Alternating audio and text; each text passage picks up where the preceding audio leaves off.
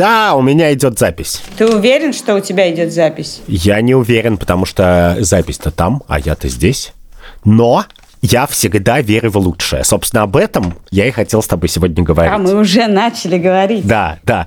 Мы уже начали говорить и думать о будущем планеты, Катя. А ты еще не начала. И это наша с тобой проблема. И, может быть, не все это знают. Меня зовут Андрей. В левом верхнем углу моего экрана зума находится Катя. И мы ведем подкаст «Так вышло» про этические дилеммы. Но одну главную этическую дилемму мы никогда не обсуждали – Потому что Катя всегда ее заметает под ковер. Я уверен, что у Кати под ковром, помимо этой дилеммы, еще лежит куча пластиковых... Много пластиковых стаканчиков. Партнер нашего выпуска про мусор и переработку мусора и наше отношение нравственное к этому или безнравственное. Одинцовская кондитерская фабрика, которая выпускает конфеты Каркунов. Дело в том, что в декабре у кондитерской фабрики Каркунов запустился пилотный проект совместно с компанией «Экотехнологий» по сбору и переработке короксов, пластиковых подложек, которые вы наверняка встречали коробках конфет или печенья. Подробнее о том, что это за проект и для чего он нужен, мы расскажем вместе с нашим партнером в этом выпуске, но чуть позже. И я хочу всех предупредить, что раз в некоторое время мы с Андреем будем делать так. Корекс. Я считаю, что весь экоактивизм полное фуфло. В смысле, ты так считаешь? Это твоя прямо продуманная позиция, а не лень? Я так тебе скажу. Несколько раз в жизни я вступала в эту игру за экологию и борьбу за экологию. И я расскажу тебе два эпизода. Я жила в Риге, и в какой-то момент в Риге открылся магазин без упаковки. Ты мог прийти туда и в бумажные э, какие-то пакетики или со своей авоськой, и даже со своей стеклянной банкой купить разной, разной э, еды. Но еда это была очень эко. Орешки, овсянка, что-то еще. Поэтому, когда я в борьбе за экологию покупала там что-то, то следом мне надо было перейти дорогу зайти в супермаркет и купить мясо, пирожки с мясом, блинчики. И все это, конечно, шло в бесконечном пластике, который действительно стало очень много. И это одна история. Вторая история, когда я приехала в Москву и делала кухню, то я купила шесть мусорных ведер, чтобы сортировать мусор. И я сортировала, сортировала, сортировала, сортировала. И высортировала так, что пора было выносить это на помойку. Я нашла ближайшую помойку, куда можно выбрасывать сортированный мусор. Для этого надо было перейти дорогу, пройти через двор. Ночью я пошла это делать, и дойдя до этого места, я обнаружила, что вся эта помоечная линия ровным слоем завалена одними и теми же пакетами с разнообразным мусором. С этого момента я просто использую шесть помоечных ведер для э, одного и того же мусора. Хотя многие гости до сих пор, открывая этот ящичек с э, мусорными ведрами, э, начинают волноваться и выискивать какую-то логику в этом мусоре. Ну вот, Катя описала свою травму, и я должен, кстати, сказать, что эта травма много у кого есть. Когда ты начинаешь, это цикл с очень медленной обратной положительной связью, потому что нужно сначала, чтобы нашлись люди, которые будут сортировать мусор, потом должны найтись люди, которые задумаются о том, что есть люди, которые хотят сортировать мусор, и потом они только вместе смогут построить мир, в котором мусора нету. И, собственно, наши гости начали этот мир строить. И я хотел просто про это для начала поговорить. Наши гости — это Елизавета Александрова, директор по корпоративным отношениям «Марс Ридли». Просто я уточню, что компания «Марс» и делает конфеты Каркунов на Одинцовской кондитерской фабрике. Здравствуйте, Елизавета. Здравствуйте, Андрей. Здравствуйте, Катя. Добрый вечер всем слушателям. И второй наш гость — эксперт по экологическим системам Марс Гульнас Миннулина. Здравствуйте, Гульнас. Добрый вечер.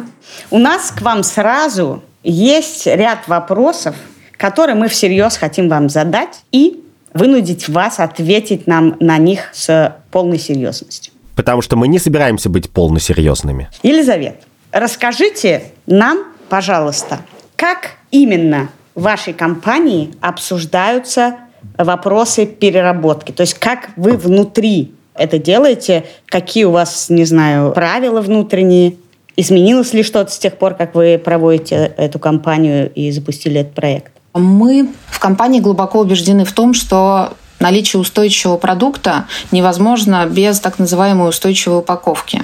Да, но когда мы говорим про упаковку, мы понимаем, что упаковка, она играет на самом деле огромное значение как в жизни производителя, так и в жизни потребителя. Почему? Потому что в первую очередь упаковка, она позволяет, собственно говоря, нам смотреть на продукт и знать его ингредиентный состав, нам как потребителям. Да, нам как производителю, безусловно, выделять наш продукт на полке. Еще один очень важный момент, когда мы обсуждаем упаковку внутри компании, мы говорим о пищевой безопасности. И это важно для потребителя, для того, чтобы, во-первых, продукт был надлежащего качества, и, во-вторых, чтобы потребитель мог смотреть на его срок годности, не говоря уже об ингредиентном составе.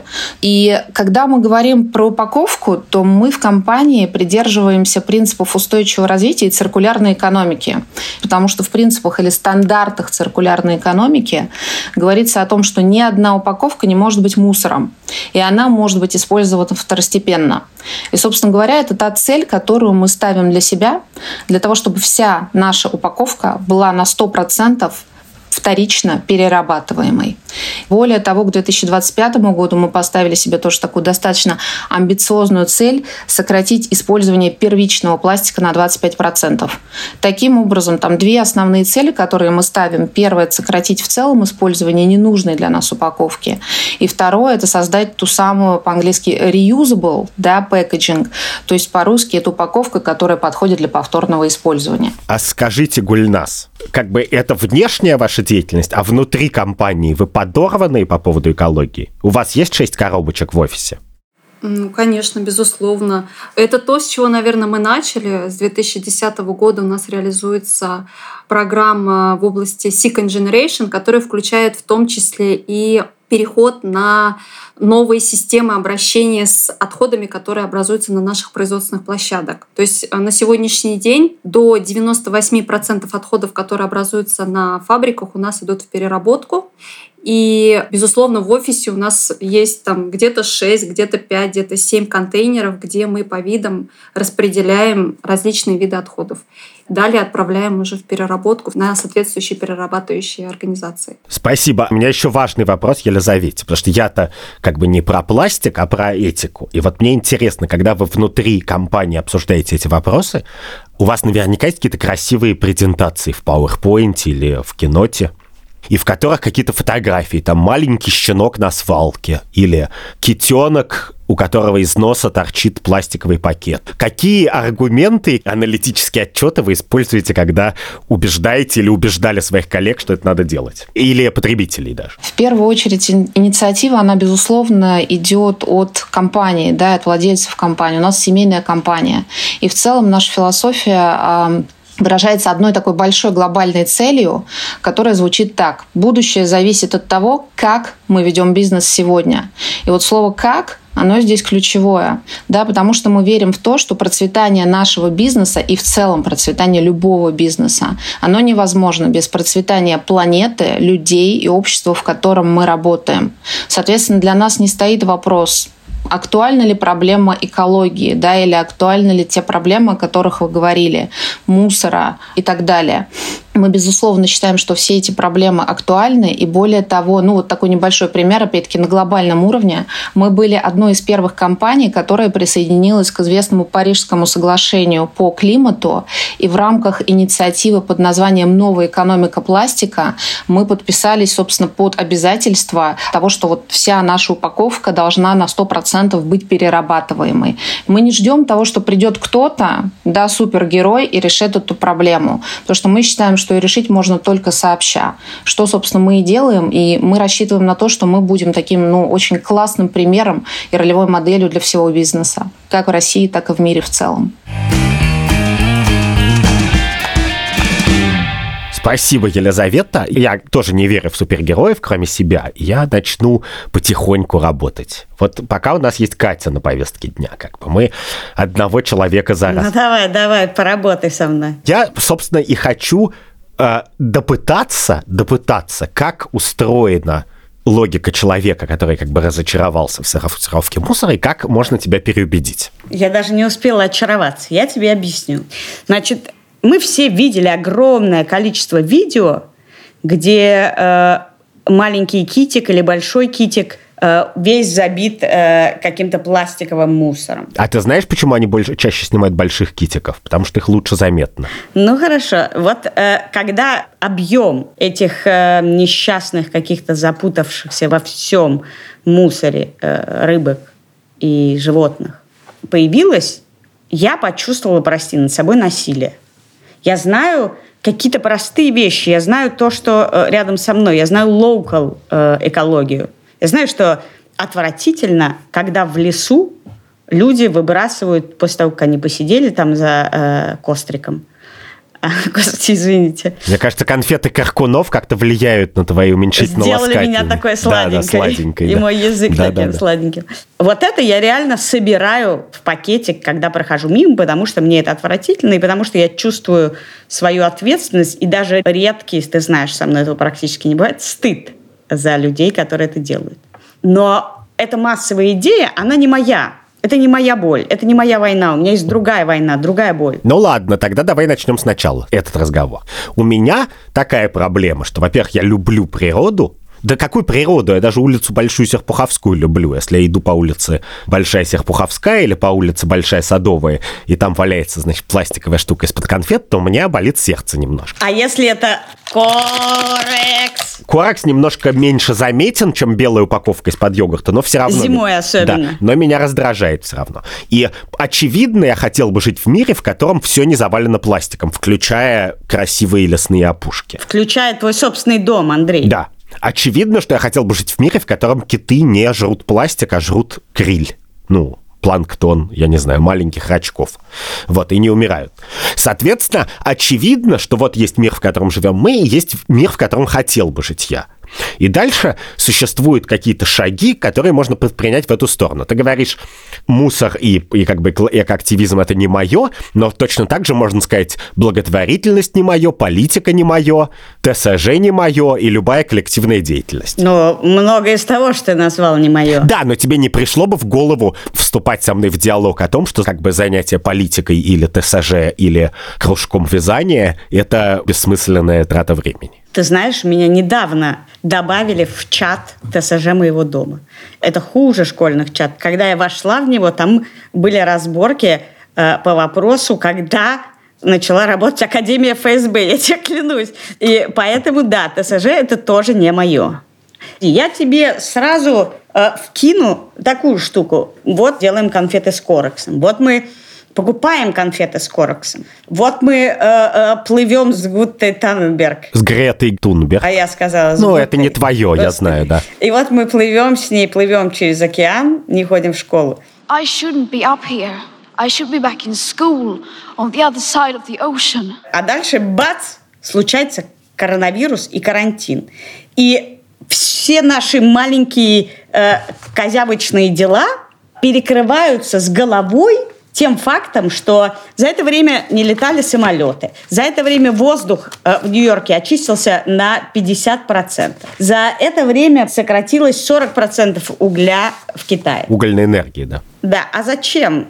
Зачем, если есть действительно мощные мировые способы очистить экологию, зачем ты мне сейчас впариваешь, что я должна сдавать стекло отдельно, хотя стекло адски дорого перерабатывать, адски дорого. Более того, его иногда приходится возить на тех же самолетах. То есть мы загружаем самолеты, чтобы за адские деньги переработать стекло, и говорим, что таким образом мы заботимся об экологии. Ты себя закапываешь сейчас, когда ты говоришь, зачем нам думать об экологии, если следующая эпидемия решит эту проблему. Но, в принципе, мне бы еще хотелось жить в мире, в котором эпидемия не является нашей последней надеждой. Ну, а, э, это не надежда, это реальность. Да, но, значит, дальше мы замусорим планету, как в кинофильме, в мультике про робота Валли, пиксаровском и как бы эпидемия нас уже не спасет.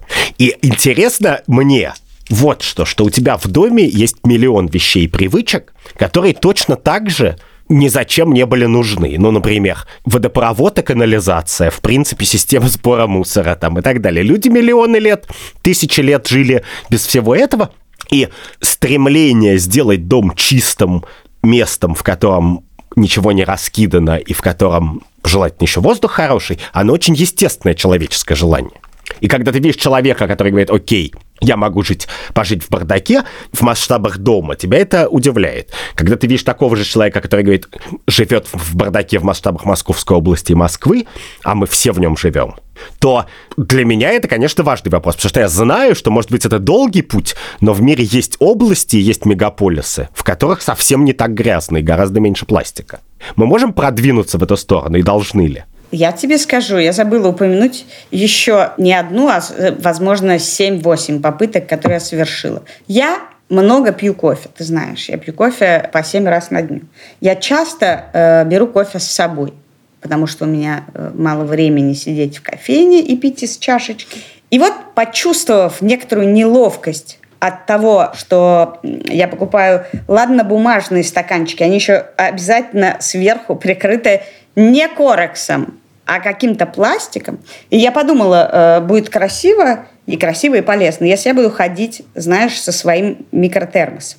Знаешь, сколько проходит дней, прежде чем я забываю его где-то, и иногда даже не помню где. Таким образом, я не только покупаю 100 тысяч пластиковых стаканчиков, я еще и купила и испортила природу на эти семь термосов. Ну, в смысле, ты всего лишь говоришь, я безответственный человек. Я не думаю о своем потреблении. Я думаю, но я не могу ничего сделать с тем, что они теряются. Конечно, и поэтому тогда мой следующий вопрос. Если ты сама не способна ответственно относиться к своему потреблению, то, может быть, ты тогда доверишься производителю, который это делает за тебя? Ты придешь в кафе, которое само за тебя перерабатывает стаканчики. Или купишь конфеты Каркунов, которые, кстати, очень вкусные, зная, что четверть этого коракса сделана из прошлогоднего коракса. Еще раз, кафе не, не перерабатывает те стаканчики, которые я выношу и выкидываю в помойку, не распределяя его. Но подожди, есть кафе, в которое ты можешь прийти и положить стаканчик, они его переработают. Да, я не знаю таких кафе. Их нету, потому что в Москве все как ты. Единственная моя надежда прийти в, на фабрику Каркунов и сказать, это я, Катя, возьмите у меня стаканчик. Так нет, во-первых, кстати сказать, мы только что решили твою большую важную жизненную проблему. У тебя есть шесть мусорных ведер. Ты не знаешь, что делать с сортировкой сортированным мусором. И мне кажется, что самое маленькое, что ты могла сказать после всех своих довольно лицемерных оправданий, это сказать, Гульнас, я к вам приеду в следующий вторник. Ну, пф, пф, я...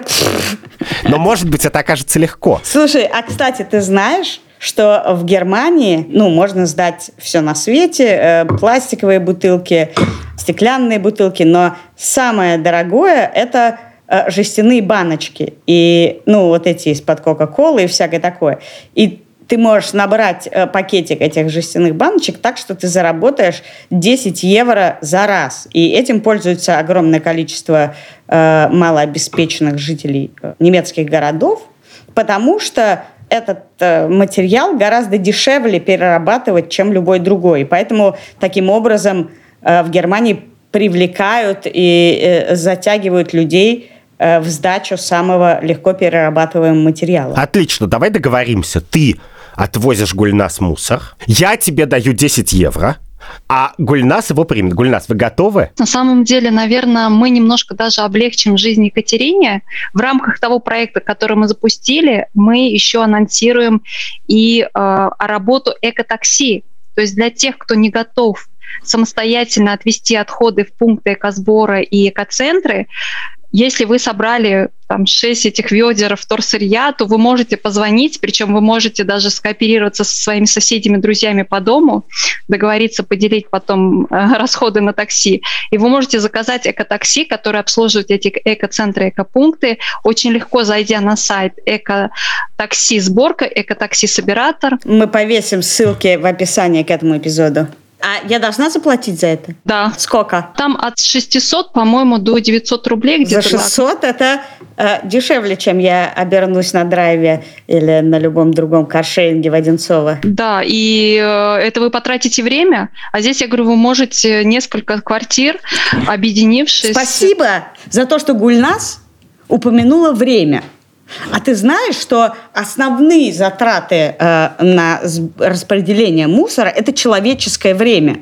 Я не просто помогаю экологии, я вкладываю время, которое очень ценный ресурс, в эту несоотносимую пользу. как научный журналист, я много общался с астрофизиками. И астрофизики говорят, что планета наша погибнет с вероятностью 100% через миллиард лет примерно, ну, два. Поэтому я считаю, что наша экологическая деятельность, она в принципе не имеет своей целью сделать так, чтобы Земля никогда не погибла, потому что это бессмысленная цель. А она имеет своей целью сделать так, чтобы Земля была как можно дольше симпатичным местом для выживания. Слушай, а тебя всерьез интересует, будет ли Земля симпатичным местом для твоего праправнука? Ты его даже никогда не увидишь. Да, да. Ты не веришь в загробную жизнь. Какая тебе нахрен разница? Это интересный вопрос. Да, мне нужно мое наследие. Я хочу, чтобы меня вспоминали как симпатичного, веселого человека, пересматривали мои эфиры, и чтобы город, в котором я прожил всю жизнь, через 150 лет был симпатичным городом. То есть ты, прости, не веришь не то, что ты улучшишь генофонд, а то, что ты оставишь хорошие экоследы после себя? Ну, в частности. Я не понимаю, в чем твоя проблема. Вот люди, у тебя есть соседи, которые, уверен, высаживают клумбы, вкручивают лампочки в подъезде, подбирают мусор, который валяется около подъезда. И эта деятельность тебя не смущает никак? Мне кажется, что это важный человеческая добродетель стараться вокруг себя сделать немножко получше и почище. Это обманка. Я верю в крупные решения. Я верю в... Я э, не такой скептик, как тебе кажется. Я скептик э, мелочности. Я, я не верю в мелочность. Ты знаешь, что были некоторые эксперименты, например, в 2001 году в Японии перекрывали некоторые дороги, э, отобрали у людей машины, они начали передвигаться на самокатах и великах, и после того, как э, их открывали снова и возвращали людям машину, количество людей, которые остались с привычкой передвигаться не на машинах, выросло. Это большое действие, это большое решение, которое приводит к большим результатам, чем ты сейчас заставишь меня э, думать о том, что эти яблочки э, мне выдали в пакетике, хотя, э, когда у меня есть возможность, я беру без пакетиков. И количество пакетиков, прости, которые на рынке вообще всюду тебе всучивают, засовывая каждую фигульку в пакетик, потому что санэпидемнадзор э, не разрешает, например, доставки еды, не упаковывать э, каждый лимончик и каждый помидорчик в бесконечное количество этой пленки, потому что тогда это безопасно. И они не думают о том, что м, мы загадили экологию, зато э, э это безопасно. Конечно, Кать, но не, не, не, не в том ли состоит наша миссия, чтобы нашу жизнь и политику определял не идиота с санэпиднадзора, а мы с тобой? Чтобы мы давали пример чтобы мы шли, выходили воскресным утром с детьми и с пачкой корокса, и шли вместе, говорили, дети, пошли, дойдем, его переработаем. И в тот момент, когда на рынке появится 100 тысяч посетителей, которые скажут, можно мне не в пакетик, рынок, конечно, изменится. Как он изменился в куче городов в мире. Ты почему-то веришь в коллективное действие в принципе, но ты не веришь в него в этой ситуации.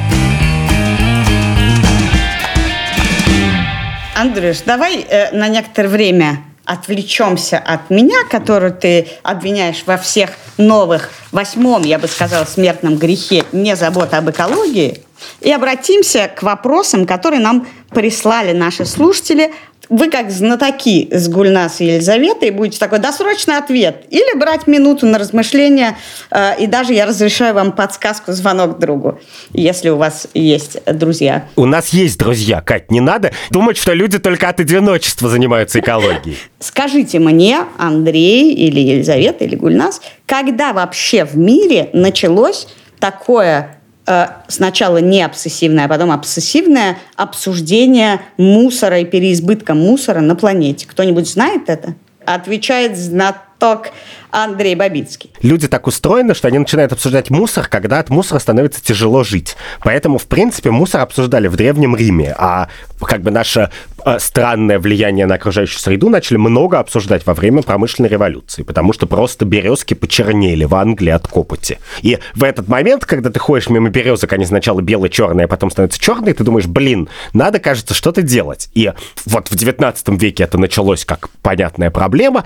В 20 веке веке мы прошли большой путь, например, отказались от миллиона ядовитых веществ, которые мы выливали, значит, на наши поля. И ты просто не чувствуешь, насколько ты выиграла от того, что какие-то подорванные люди защищали экологию. Из-за того, что Рэйчел Карсон написала книжку «Мертвая весна» там в середине 20 века, и кому-то пришло в голову, что выливать 17 тонн пестицида на твои 6 соток – это как бы не самая хорошая идея на Земле. То есть ты хочешь сказать, что до промышленной революции эта тема так э, остро не стояла. Да, потому что как бы люди выживали, они жили, да, потому что надо было постоянно работать, как бы, и любой заработок был важнее, чем его побочные последствия, конечно.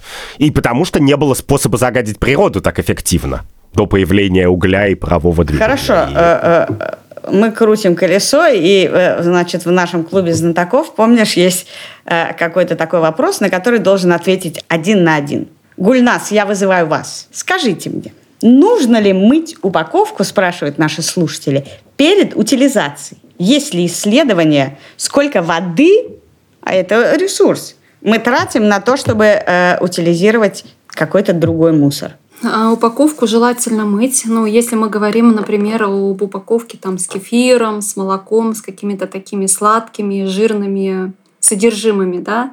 На самом деле, в принципе, Эту упаковку дальше моют. В процессе переработки она проходит, скажем так, этап промывки. Но а, до того момента, пока эта упаковка дойдет до переработки, она контактирует с другими видами ресурсов, с пленкой, с картоном, с бумагой. И вот такая упаковка становится, скажем так, а, дает источник вторичного загрязнения для другого чистого вторичного сырья. В принципе, я не считаю, что осознанный человек, э, моя упаковку пластиковую может привести к э, перерасходу потребления воды. Я считаю, это опять-таки повод да, не делать что-то. Да. Скажите, а вы вообще считаете, что это надо так насаждать, это вопрос, который только что пришел нам в Телеграм, надо ли это эко-мышление насаждать так пушить и вообще включить в воспитание детей как обязательный элемент надо ли, Елизавет? У меня прям вот родилось такое детское воспоминание, когда там где-то в середине 80-х годов на даче с родителями мы ходили выбрасывать мусор на свалку.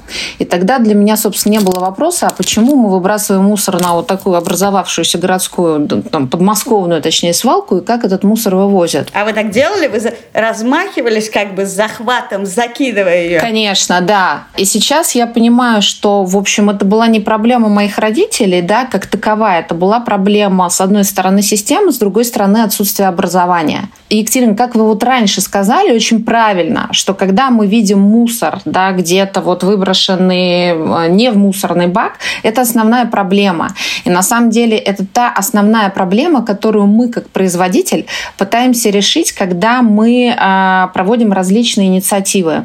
Ну, в частности, допустим, у нас есть партнерство с э, городским квестом «Чистые игры» да, когда волонтеры в течение дня ходят по городу, собирают различные виды мусора.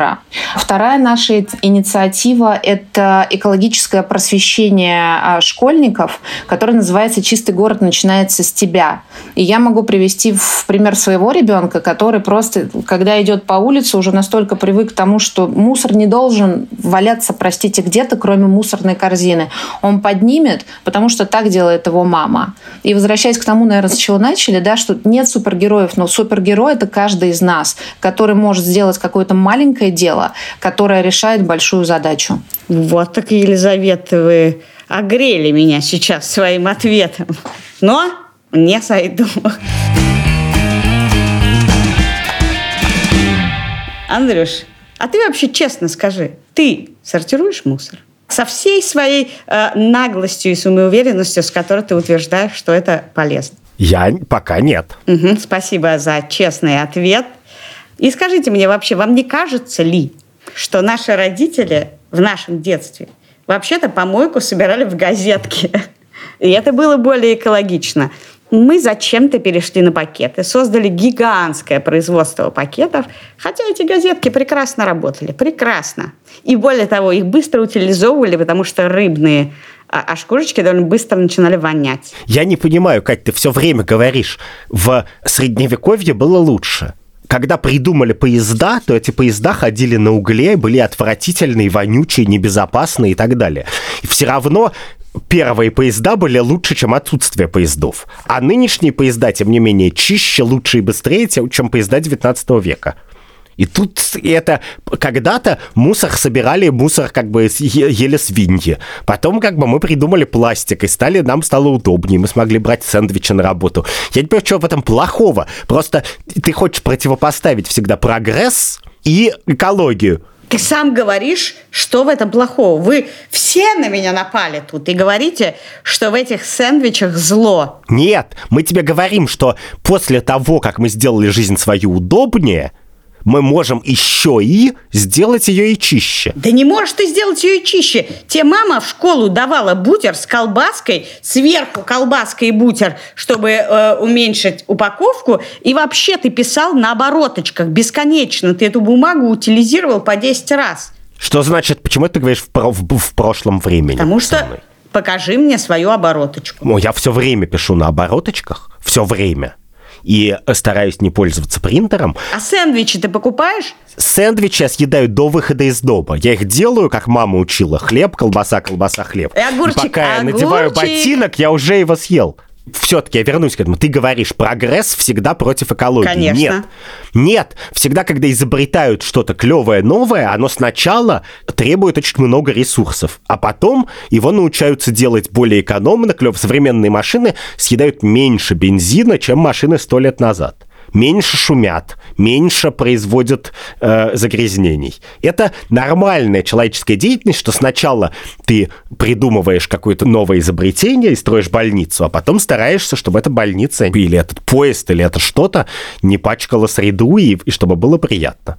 И главное, что те самые люди, которые может быть, как ты считаешь, неэффективно верят в то, что надо собирать и перерабатывать пластик, у них складывается другой mindset. Они по-другому начинают относиться к этому. В частности, я не знаю, вот шведы, когда бегают по утрам, они собирают мусор. Это называется плоггинг. А они бегают пробежку с пакетиком, и когда видят коробку или пластиковую бутылку, туда складывают. Это дополнительное кардио, видимо, чтобы тренировать еще больше мышц. Да, но это кардио, оно, а, помогает шведам быть здоровыми, б, оно помогает им жить в чистой среде, а с, его могли придумать только люди, которые почему-то уже поняли, что, в принципе, собирать пластик, сортировать мусор и так далее, это полезная вещь. Потому что ты бы это не придумала. Ты бы сказала, окей, как бы. А знаешь, я скажу ужасную вещь. Я, в отличие от тебя, приношу гораздо больше пользы экологии, потому что уже много месяцев я ношу в кармане одну и ту же маску. И вместо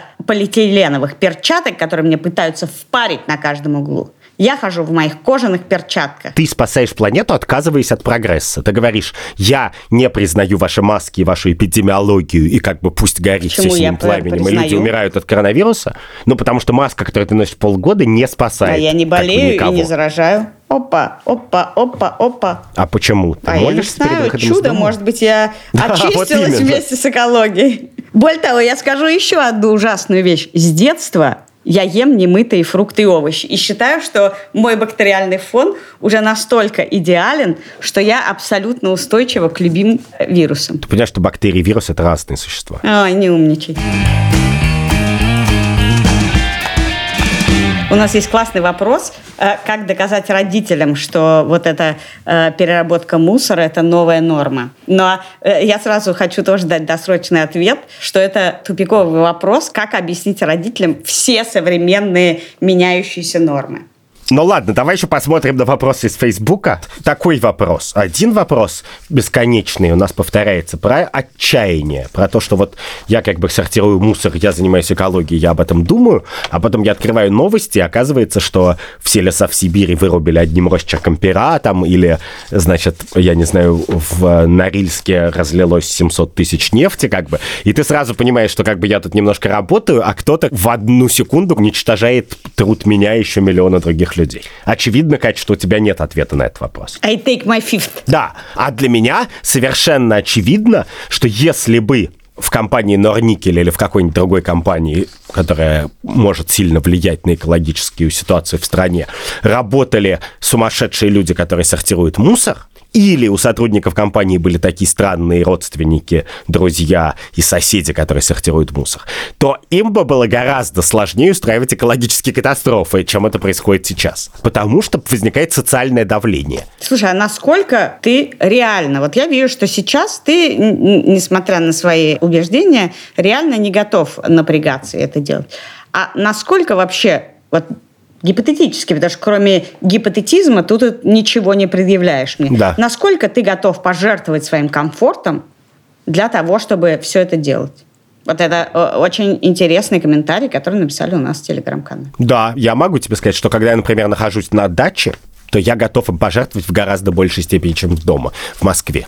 По сумме причин, но одна из них состоит в том, что на даче очевидно, моя личная ответственность за окружающее пространство больше, и как бы загадить это пространство я могу больше. И поэтому, находясь где-нибудь на даче, я практически всегда, если есть хоть какая-то возможность, сортирую мусор и вывожу его иногда за 30 километров там на машине. В Москве это делаю меньше, но совершенно точно, когда я ходил в походы, то просто это было, я не знаю, ты три часа на это тратишь, что после тебя все осталось прилично, перекапываешь кострище, не знаю. Именно потому, что ты ставишь себя на место человека, который придет после тебя. И это возникает обычно как некоторая хорошая повадка. Ну вот точно так же, как, я не знаю, люди, которые много ходят в лес, они научаются, что после себя надо перекопать кострище и собрать мусор. И, и тут самое это возникает как маленькие социальные привычки, которые распространяются. И когда они распространяются довольно широко, то мир в целом для всех становится лучше. Частности, оказывается, что если ты живешь в Берлине, что у тебя под домом стоят ящики разного цвета, и у тебя нет такой проблемы, Кати Грангаус, что как бы ты рассортировала мусор, а его негде отвезти, потому что людей, которые уже поддерживаются этих нравов, уже так много, что имеет смысл ставить эти баночки. И там есть эти коробки и эти баки. Хорошо, если ты так уверен в этом, как ты смотришь на то, чтобы начать штрафовать людей за то, что они не сортируют мусор и покупают кофе на вынос не со своей кружечкой. Что значит штрафовать? Чтобы их в некотором смысле уже за это штрафуют. Очень часто кофе на вынос в, в стаканчике стоит дороже, чем в свою кружку. Много где, я такое видел много раз. Это штраф или нет? Вот, по-моему, в Финляндии штрафуют за то, что ты э, бросил окурочек. Ты никогда об этом не задумывалась, но в России, в принципе, тоже. Слушай, э, на самом деле я бы более-менее подходила к концу, потому что я в пух и прах разбила все твои аргументы уже. А, у меня есть два вопроса от наших слушателей для Гульнаса и для Елизаветы. Кто из вас смелый? Кота в мешке. Кота в мешке за 300. Да-да-да, я с вами. Елизавета. Елизавета, такой вопросик от Дмитрия. Что происходит с пластиком Каркунова после переработки? Смотрите, весь корекс попадает на Тверской перерабатывающий завод, который, собственно, обрабатывает все вторсырье. И дальше происходит процесс превращения его во флекс. Да, это вот, собственно, то сырье, из которого затем делают какие-то полезные вещи, например, строительная лента или же э, полиэфирное волокно. Это вот несколько таких хозяйственных бытовых примеров из того, что потом происходит из переработанного пластика. Спасибо за ответ, Елизавета. Спасибо. Если мне не, не, не удалось поставить в тупик Елизавету, я использую мою последнюю попытку и попытаюсь поставить в тупик Гульнас. Наталья спрашивает, какие еще инициативы по устойчивой упаковке реализует ваша компания? Проект по Короксам не единственный проект, который мы реализуем, в частности, в этом году. И вот буквально этой осенью у нас был запущен еще один очень интересный комплексный проект по как раз гибкой упаковке, или как мы ее называем, Film. Да, фильм — это упаковка, а флекс — это вот как раз гибкая полимерная упаковка. В такую упаковку сейчас э, упаковывается большая часть продуктов питания, чипсы, мороженое, шоколад, батончики, сухие корма. То есть очень большой ряд, в том числе и не только продукты питания, но и товары народного потребления, скажем так. В принципе, посмотрите вокруг, все, что вы покупаете, покупается в этой гибкой упаковке. И мы запустили совместный проект в этом году. В этом проекте участвуют пять крупных компаний. И совместными усилиями при поддержке Руспро, Ассоциации производителей товаров упаковки, и при поддержке компании «Экотехнологии» мы заключили договоры с, в четырех регионах России с мусоросортировочными комплексами для того, чтобы эти мусоросортировочные комплексы начали пытаться эту упаковку отсортировывать. То есть вы им платите за то, чтобы они выполняли свою работу? Ну, чтобы они хотя бы попытались. У них был некоторый пессимизм, и они предполагали, что эта упаковка не перерабатываемая. Как у Кати. Да, но мы сказали, ребята, мы вам докажем, и у вас эту упаковку еще и купят. И мы сделали такой, запустили пилотный проект, и, честно говоря, мусоросортировщики сами не ожидали, потому что, во-первых, они действительно увидели, какой большой объем этой упаковки, у них уже есть контракты с переработчиками, которые готовы у них купить эту упаковку, но и это еще не все. А, по результатам вот этих вот а, проектов, да, мы поймем, а что мы как производители товара в упаковке можем сделать для того, чтобы сортировщикам было проще идентифицировать и отсортировать нашу упаковку. Кладите туда конфетки. Андрей, я предлагаю тебе настоящий эксперимент по принесению пользы экологии в том объеме, в котором нам это посильно. Итак, я объявляю, что я начинаю платить э, той экологической организации, которая мне посоветует Гульнас и Елизавета. Что ты сделаешь? И, и мы будем регулярно, мне это мало что будет, я просто пришлю скриншот, э, что я реально подписалась. А что ты сделаешь? Я просто так мало теперь бухаю, что, например, переработка стекла уже от меня это мало. Переработка стекла – это самая бессмысленная вещь, потому что это очень дорого и бессмысленно. И все эти модные бокалы, которые делают из переработанного стекла и продают за большие деньги, ровно потому э, и продают за большие деньги, что это очень дорого стоит. Давай, Андрей. Давай так. Я сделаю то, что я умею. Я проведу research и скажу, come on. куда тебе нужно сделать рекуррентный. Это ничего. Ты сейчас сказал, я не сделаю ничего. Ну ладно, тогда я буду перерабатывать все упаковки от всего сладкого, что съедает моя девушка в течение одного месяца. Ты знаешь, твоя девушка съедает в течение одного дня такое количество сладкого, что... Э, что значит ты будешь перерабатывать? Расскажи Да. мне. Но в смысле, я выясню, куда это можно отвезти, разложу на пластике от единички до семерки и сдам куда-нибудь. А можно ты будешь вести фотоотчет в нашем телеграм-канале? Я хочу увидеть просто это. Окей, ладно, я буду это доказывать. А если я не сдамся, то мне кажется, меня должны как-то поощрить Каркунов какой-то большой коробкой конфет. Даже не меня, а мою. Твою девушку, да. Но с чем, Андрей? С Корексом! Это был подкаст «Так вышло», который мы сделали вместе с Одинцовской кондитерской фабрикой «Каркунов», С Гульнас Минулиной и Елизаветой Александр. которые, встав почему-то сразу на твою сторону, никто из вас не сказал, ну, отчасти, отчасти где-то в глубине души я понимаю Катю. Нет. Ну, хорошо, оставим это, как говорится, на вашей совести. Нам э, помогал смеющийся надо мной э, Андрей Борзенко, наш редактор. Наш продюсер Лика Кремер. И нам поможет наш звукорежиссер Нина Мамотина. И э, в душе, и в сердце нам помогает Ильдар Фатахов, наш вечный звукорежиссер, который сейчас, э, к сожалению, э, лежит в больнице с коронавирусом. И этот выпуск мы посвящаем в том числе его здоровью. Приходи скорее, Ильдар, к нам. Да, и расскажи Кате, что надо носить новую маску каждый день. Спасибо, Гульна, спасибо, Елизавета. Это было очень интересно. Все, спасибо, до свидания.